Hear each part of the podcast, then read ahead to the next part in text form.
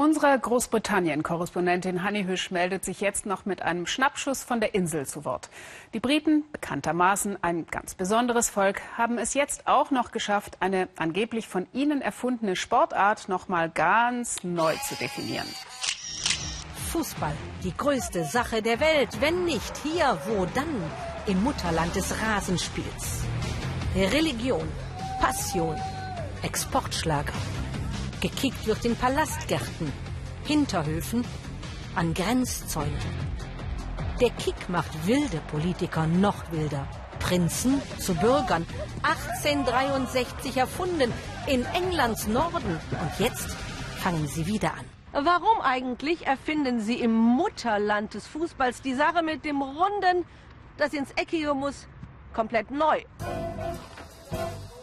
Ganz einfach weil Lust und Leidenschaft nie aufhören.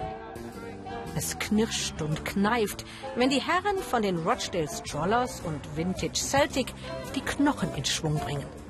Forever Young im Fußball Valhalla. 68. 65. 64. 71. 72 on Wednesday. 64. 72.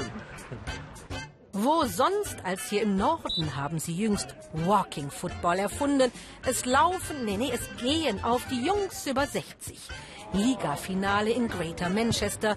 Vergessen sind Zipperlein und Doktors Anweisung.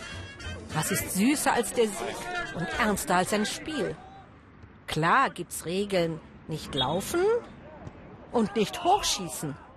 Und keinen physischen Kontakt, sprich kein Rempeln. Allerdings sagt der Schiri manchmal unvermeidbar. Ach, läuft der schon oder geht der noch? Quell steht da Diskussion. Das war doch falsch, oder? Absolut, sagt Steve. Die Kerle aus Englands Malocher-Norden geben alles. Theoretisch könnten noch Frauen mitmachen, würden vermutlich aber stören bei der schönsten Sache der Welt. Als ich in meinen 50ern war, war Schluss mit Fußball. Die Knie machten nicht mehr mit. Ich rutschte in ein tiefes Loch. Aber 15 Jahre später fand ich den Walking Football. Und es ward Licht. Walking Football explodiert. 1000 Vereine gibt es schon in England. Eine Nationalmannschaft ist in Planung. Nie mehr alleine, nie mehr ohne Fußball. Es ist wie ein neues Leben. Ein Lächeln im Gesicht. Wir haben ein Comeback und schlagen Deutschland. Keine Elfmeter, auch die gehören doch euch. Noch einmal jung.